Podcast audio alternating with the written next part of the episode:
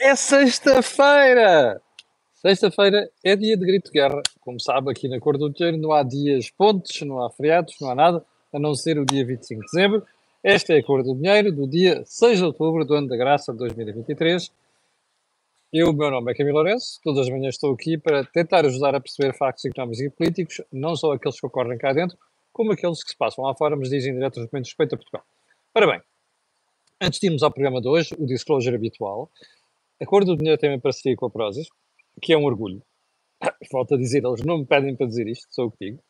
E isso significa que lhe dá descontos de 10%, assim, telespectador aqui da Cor do Dinheiro. Basta apenas vai ali ao site, depois de fazer as compras, na saída, escreve Camilo, onde está o cupom promocional, e vou lá, 10%. Mas se juntar o cupom, que eu divulgo todas as semanas, e divulguei ontem, uh, no Instagram, vou pôr hoje no Facebook, um, ehm, você ainda pode acumular esse desconto com outro. Portanto, força. Agora sim, without further ado, porque a agenda é muito longa, vamos então ao programa de hoje. Começando, como, como sempre, pelo período de ordem do dia, e para dizer que ontem casei em Infanta Francisca 72 horas antes do previsto. Shame on me. Tinha piada, né? Ser no próprio dia de implantação da República. Enfim, shame on me. Obrigado a Maria de Céu Salgueiro, que, que entretanto ontem me chamou logo, logo a atenção para o som. Bem, um, Santos Silva, Presidente da Assembleia da República, pessoa muito pouco recomendável, devo dizer, que vai movendo uma guerra contínua e alimentando uma guerra contínua entre ele e o Chega. Houve várias pessoas que me perguntaram porque é que não tinha comentado o episódio dessa semana da Assembleia da República, mas é muito simples, eu quando não vejo não comento. Ou quando não tenho uh, uh, dados suficientes não comento. Mas depois vi o vídeo daquilo que se passou na Assembleia da República uh, com, o, com, o, líder do Chega a, a invetivar Santos Silva, porque este não condenou aquilo que foi a agressão que deputados do Chega foram alvo na manif da habitação. E Santos Silva não encontrou melhor do que dizer vocês não foram convidados. Mas espera aí, toda a gente que teve numa manifestação foi convidada? Isto é de uma estupidez que, como a esquerda considera Santos Silva um, intelectualão, eu contei, confesso, em dificuldade em perceber que a cabeça de um intelectualão use uh, estupidez desta, não é? Então, mas toda a gente que foi à Mani foi repetir. Foi convidada. Bom, ainda por mais tramou-se, porque parece que a seguir a Ventura disse que o deputado Filipe Melo foi convidado. Bom, isto é deplorável. Uh, como sabe, eu sou crítico de todos os partidos. Embora tenha preferências, eu sou da área da social-democracia, com um pendor liberal, e portanto, mas quando tenho que criticar partidos, critico, já critiquei, critiquei aqui muitas vezes o Chega, mas sinceramente, nesta questão o Chega tem razão. É óbvio que, que o Santos Silva faz estas coisas, porque sabe que isto tem um grande apoio na imensa molde de esquerda, de esquerda em Portugal e também de direita com de complexos, e, e portanto vai fazendo estas jogadas. Aliás, esta e outra, como diz muitas vezes o Joaquim Aguiar, o, o. Primeiro-Ministro é o maior criador de apoio e, e, e já agora o maior instigador do crescimento do Chega. Pronto. Está explicado. Ponto seguinte. Um, o PS não sabia disto, houve um espectador que me alertou ontem.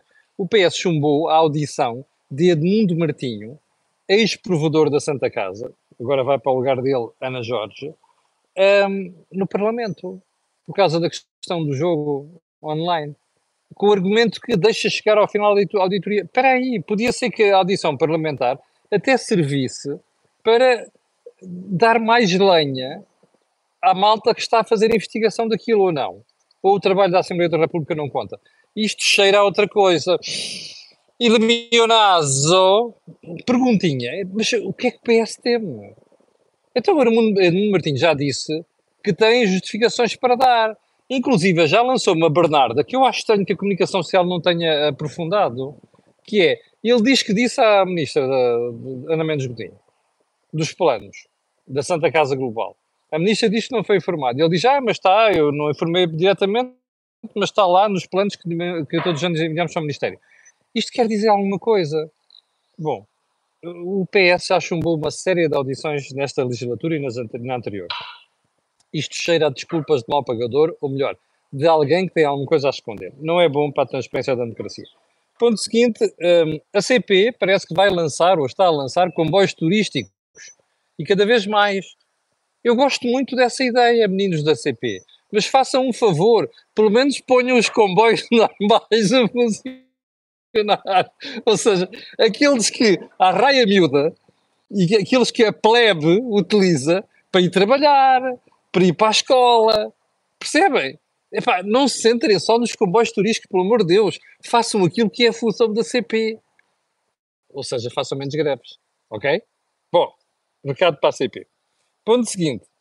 Hum, há partidos agora que, de um momento para o outro, porquê? Porque eu ontem comentei o Mundial, um espectador que me chamou a atenção para isto.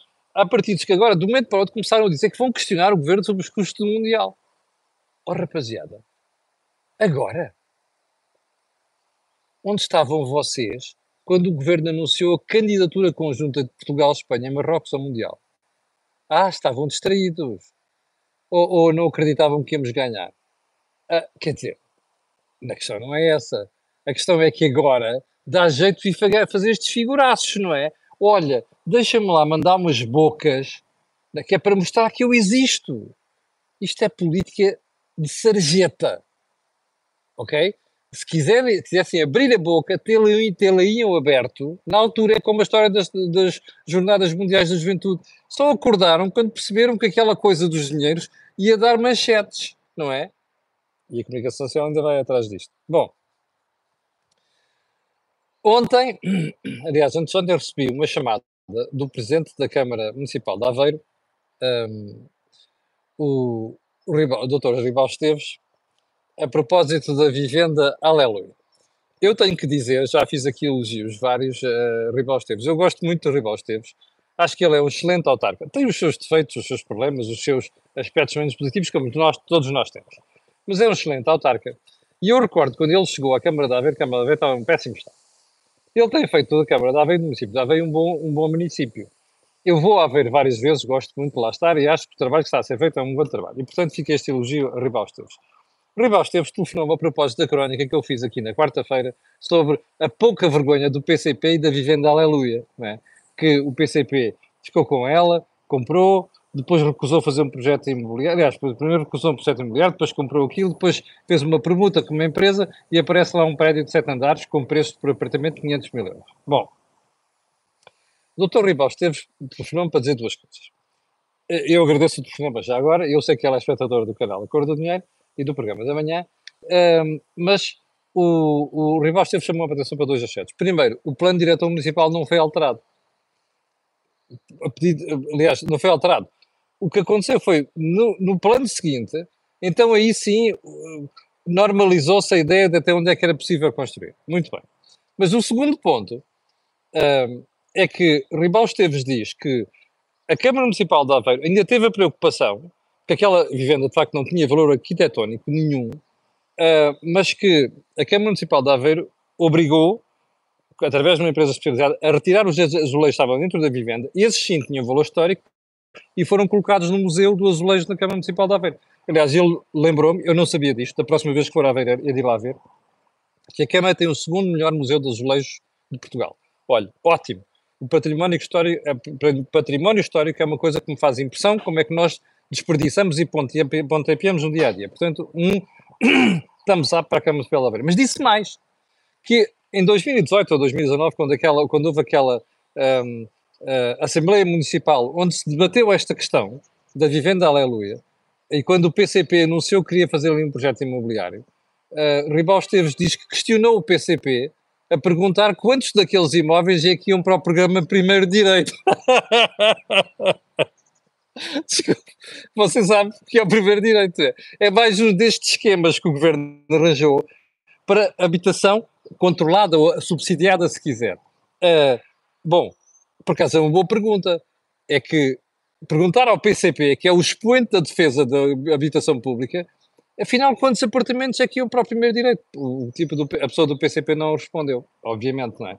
Aliás, como agora sabemos que os apartamentos vão de 500 mil euros para cima, isto significa, obviamente, que o PCP ficou sem resposta. Mas também não ficou sem um pano encharcado na cara, porque isto é de uma falta de vergonha e de uma hipocrisia monumentais. E isto é preciso ser denunciado.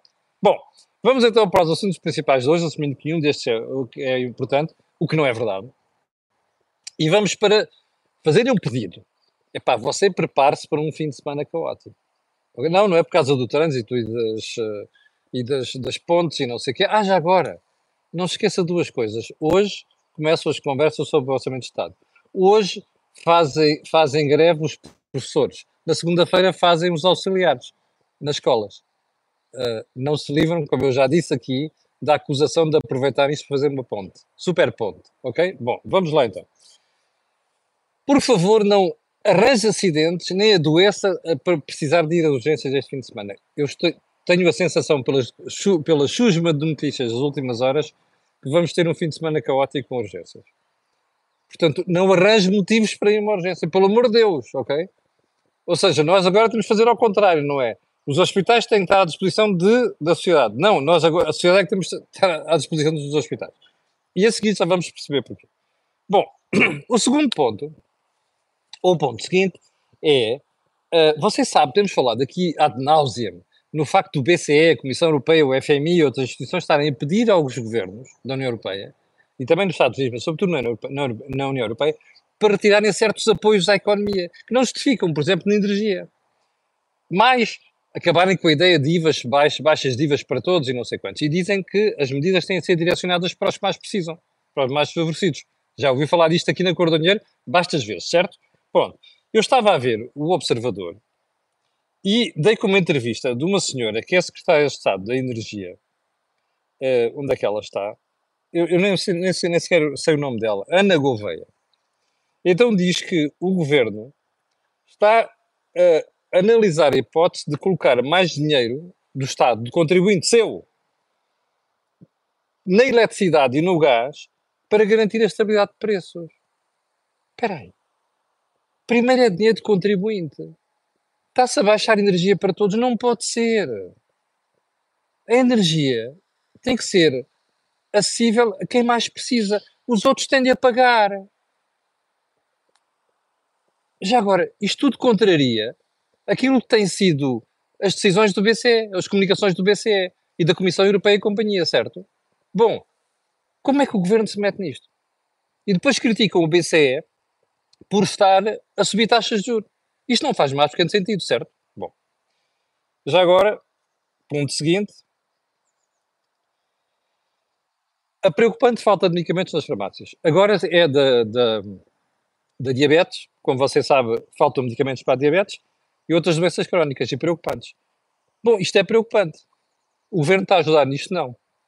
Tem a ver com várias coisas, mas também com política de preços. Não faz mais pequeno sentido, é preocupante e, sobretudo, deixa as pessoas vulneráveis e pessoas com problemas graves de saúde na expectativa. Bom, o que é que o governo está a fazer para isto? Para resolver isto? Nada. Literalmente nada é preocupante. Repara o que é, pessoas com diabetes e problemas graves, mas mesmo graves, alguns deles até da área oncológica, e, e doenças crónicas, faltam medicamentos, e eu conheço gente que está a tentar e vai comprando medicamentos em Espanha, obviamente sem com participação, e pessoas com dificuldades, pessoas que precisavam de, de apoio do Estado. Mais uma falha na área da saúde. Bom, vamos então para os outros assuntos importantes de hoje que foi o 5 de outubro. Os discursos de ontem. Bom, e a surpresa, eu tinha dito que não esperava nada de jeito do discurso do Presidente da República, a surpresa de ontem veio de Carlos Moedas. Porque Carlos Moedas, depois de fazer vários avisos, resolveu fazer um discurso mais geral, apesar de ser Presidente da Câmara Municipal de Lisboa, e disse que a Câmara Municipal de Lisboa estava a preparar um evento especial para comemorar o 25 de novembro. Uh, gerou-se, obviamente, depois do discurso, uma polémica. Porquê? Porque a esquerda empertigou-se toda.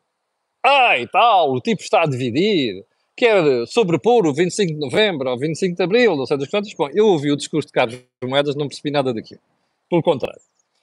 E esta história mostra uma coisa evidente em Portugal. A esquerda, o PCP, o Bloco de Esquerda, os livres, esta gentinha toda, lida muito mal com a democracia. Porque para eles o 25 de Abril era para pôr o controle do PCP ou da extrema-esquerda no poder. Bom, e o 25 de Novembro fez para contrariar isto. Mas é que quando eu ouço alguém dizer do 25 de novembro, eu não- nunca vi ninguém contestar o 25 de abril. Pelo contrário. Ao contrário da conversa que é a malta da esquerda que diz ah, os tipos querem dividir, não sei quantos. Bom, mas isto não é um problema só de políticos, é um problema de jornalistas. Eu ontem estava a ver na, na televisão e vejo uma senhora que é editora de não sei quantos da Antena 1 pa- falar ou criticar aquilo que foi a decisão de Carlos Moedas, denunciando claramente uma posição ideológica. Aliás, hoje o editorial do público, eh, eu até, eu até, até costumo ver coisas muito sensatas escritas pelo David Pontes e gosto do David, mas, por exemplo, o David Pontes diz assim: é pena que o 25 de novembro continua a ser usado por setores da direita em contraposição ao 25 de abril. Eu não vejo ninguém. Pô, Se for a extrema-direita, eu até percebo que haja um maluco ou outro, mas eu não vejo ninguém de direita dizer assim: eu contraponho o 25 de novembro ao 25 de abril. 25 de abril. 25 de abril. Pelo contrário, o 25 de novembro, quem é de direita, e eu sou de direita, usa o 25 de novembro para dizer isto é para completar e para, para cumprir abril, 25 de abril. Porque o que estava a querer fazer era uma coisa completamente diferente. Era colocar Portugal na extrema-esquerda, controlado pela extrema-esquerda, neste caso pelo PCP. Bom, este complexo de esquerda que nós temos é lamentável. É absolutamente deplorável. E é uma coisa, aliás, o, o, o, o David Pontes até reconhece depois a importância do, do 25 de novembro, e ainda bem que reconhece. Hum, e o ponto aqui fundamental é este. Nós não podemos passar o tempo a tentar menorizar o 25 de novembro. Já nos chega a palavra daquele senhor, eu vou-lhe utilizar, vou-lhe vou ler a expressão. Uh, não se celebram datas fratura- fraturantes. Sabe quem é que veio, quem é que disse isto? Aqui há, um, mais de um, há pouco mais de um ano. Pedro Adão e Silva, o atual Ministro da Cultura. Quando era o responsável pela, da, da Assembleia da República para a comemoração dos, dos 50 anos de 25 de Abril. Lembra-se disso? Uh, Pedro Adão e Silva é um tipo encostado à esquerda, mais à esquerda do PS. Bom, parece, o PS lida mal com isto. Por exemplo, ontem Eurico Brilhante Dias foi dos tipos que não comentou isto. Nem sim, nem não. Bom, voltando à conversa. Hum, ah, e depois ainda havia mais. Por exemplo, na conversa da, da RTP3, que era a esquerda, a esquerda, não só, a, a comentadora a dizer que, que e, e mais gente de esquerda, a dizer que ontem Moedas tinha dado palco a André Ventura. Porquê? Porque André Ventura veio dizer que estava de acordo com Carlos Moedas. Era só o que faltava. Quer dizer, então a pessoa não deixa de ter a sua opinião só porque o receio de que alguém venha dizer que está de acordo com aquela pessoa. Isto é uma estupidez. Era como se a esquerda, hum, eh, ao falar eh, do 25 de Abril, depois viesse alguém de um de outro partido dizer qualquer coisa e alguém da direita viesse acusar, olha, talvez vocês deram um palco àquele porque concorda com vocês. Bom, quando quiserem arranjar argumentos para se atirarem ao 25 de Novembro, é para arranjar argumentos decentes. Não é esta porcaria de, de argumentação que é de uma estupidez total. O 25 de Novembro é tão importante quanto é o 25 de Abril, porque representou o não deixar cair o país numa outra ditadura, contrária daquela que era a ditadura do Estado Novo. Capichas? Já puseram isto na cabeça de uma vez por todas ou não? Fa- Façam um esforço. Bem, ponto seguinte. Hum, o que eu acho curioso nisto é que a direita nunca renega o 25 de Abril. Mas a esquerda renega o 25 de Novembro, está a perceber? E a culpada aqui é a direita. É pá, vão dar uma volta ao milagre. Bem, eh, e com tudo isto fica a pergunta, e Marcelo ontem? Marcelo foi aquilo que nós ontem aqui dissemos. Não ia ligar a coisa nenhuma, que não ia dizer nada de jeito. E não disse. Deu uma lição de história fantástica, como se estivesse numa aula da Faculdade de Direito, ou outra coisa qualquer, mas não passou dali nada. Ah, ah, passou. Às tantas diz assim, ah, não, nós temos que fazer reformas, ou instituições reformam bem ou reformam mal. Ah, espera aí. Qual foi o país que ligou isto? Zero. Toda a polémica foi para o Carlos Moedas. Ah, houve um que ligou, que foi o, o Costa. Porque no final da cerimónia, António Costa foi questionado sobre. Então, mas o viu Presidente da República, eu estou de acordo com ele e tal, reformas. Olha, eu agora vou para Granada, a Europa tem que fazer muitas reformas. Está a perceber? Ou seja, António Costa ainda gozou com aquilo. É óbvio que Marcelo não se referia só à reforma das instituições europeias, não é? Referia- Referia-se a reformas em Portugal. Se calhar não esteve no sítio para dizer aquilo de forma clara. Bem, o que é que isto mostra? Marcelo está descredibilizado. Eu já disse aqui várias vezes, Marcelo vai chegar ao final deste, do seu mandato como o pior Presidente da República em 50 anos. E o único responsável por isso é ele. Porque ninguém lhe liga nenhuma neste momento. Não tem peso porque se descredibilizou. Porque passou seis anos com o governo ao colo e agora quer aparecer como? Estou a fazer-lhe avisos e tal. Já não funciona. Já foi. A oportunidade já foi. As pessoas olham para aquilo e dizem mas espera, tu andavas aos beijinhos com eles, agora estás a criticá-los.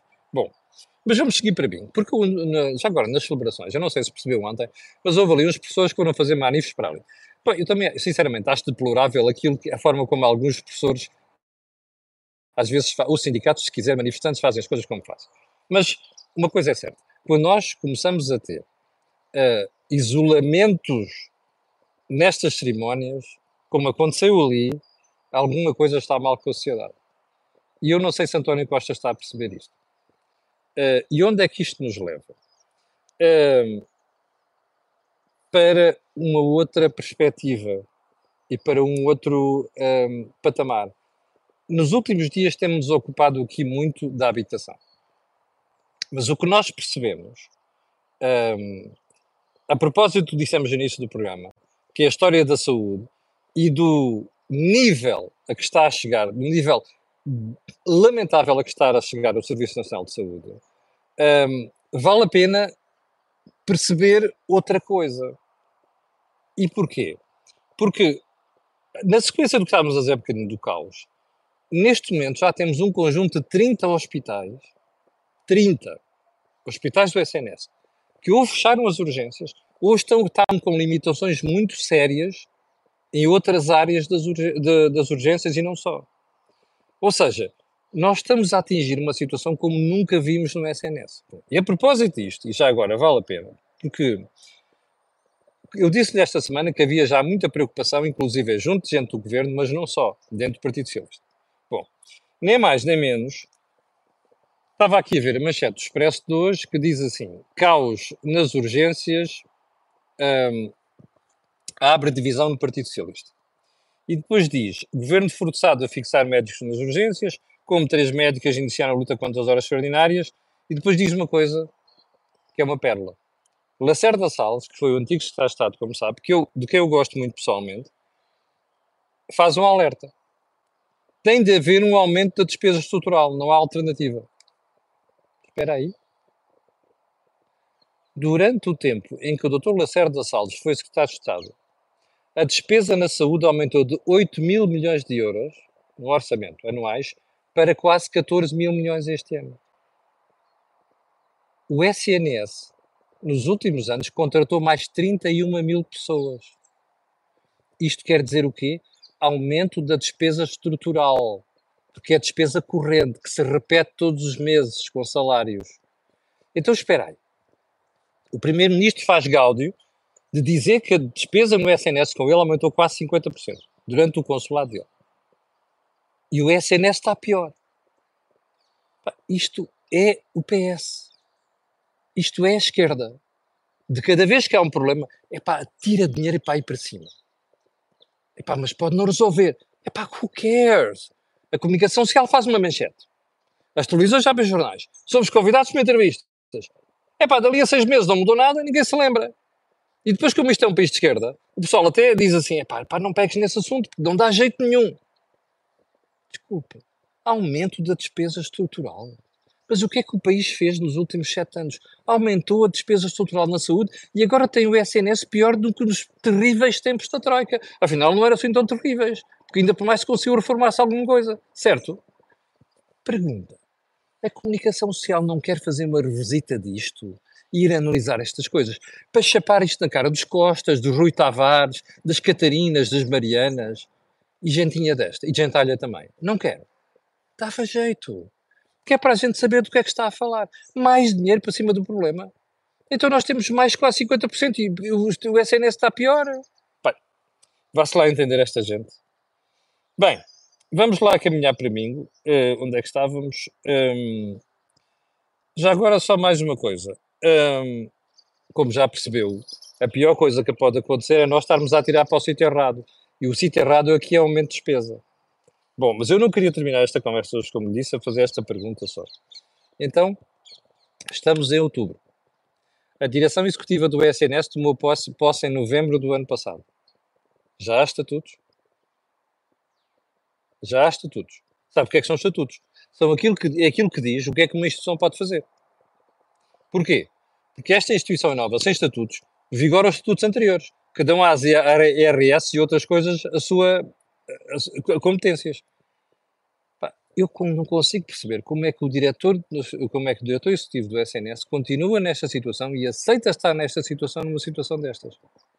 Alguma coisa não corre bem, e nós já sabemos o que é que é, entre o Ministro da Saúde, o Ministro das Finanças e mais gente dentro do Governo e dentro do Partido Socialista. Se isto não é uma escandaleira, eu não sei o que é. E sabe qual é o problema disto tudo? É que quem paga por esta escandaleira não são eles, é o Zé Povinho. É o mexilhão, como costuma dizer em gíria. 5.800 pessoas em direto. Quero desejar às muitas pessoas que estão de fim de semana e de férias, inclusive aqueles que estão na greve, ok? Fizeram um super pontão, uh, umas boas férias. Quero pedir a quem está a ver e quem vai ver aquilo que peço sempre, que é colocar um gosto, fazerem partida nas redes sociais e subscreverem o canal. Já sabe porquê, não sabe? Aquilo que houve aqui não houve em sítio nenhum. Não se esqueça, na segunda-feira às 8 da manhã estarei aqui para tratar o juízo e segunda-feira às 12 recomeça o pé de meio. Muito obrigado, tenha um grande fim de semana.